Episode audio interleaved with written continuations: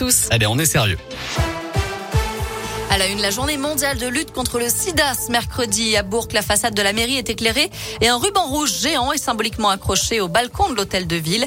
En l'année dernière, entre 1 et 2 millions de personnes dans le monde ont été infectées par le VIH. Le gouvernement devrait dévoiler une feuille d'action pour relancer le dépistage en forte baisse depuis le début de la crise sanitaire.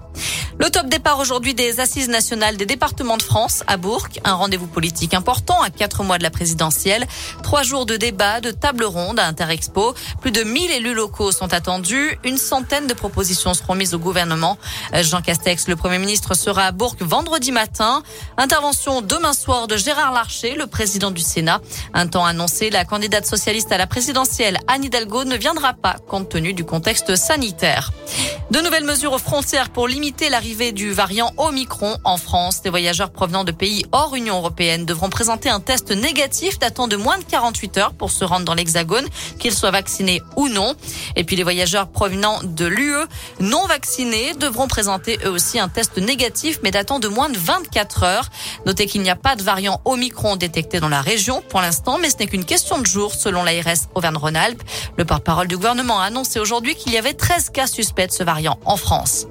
Près de 140 000 adhérents appelés au vote. Coup d'envoi aujourd'hui de la primaire des Républicains. Elle doit permettre de départager les cinq candidats. Michel Barnier, Valérie Pécresse, Xavier Bertrand, Éric Ciotti et Philippe Juvin. Un scrutin à deux tours. On connaîtra le vainqueur samedi après-midi. La Ligue 1 de foot avec la 16e journée ce soir. Brest-Saint-Etienne, c'est à 19h. Clermont-Lens à 21h, tout comme Lyon-Reims, PSG-Nice et Rennes-Lille. Lyon-Reims qui se jouera donc bien à huis clos suite à l'affaire de la bouteille d'eau lors du choc OL-OM.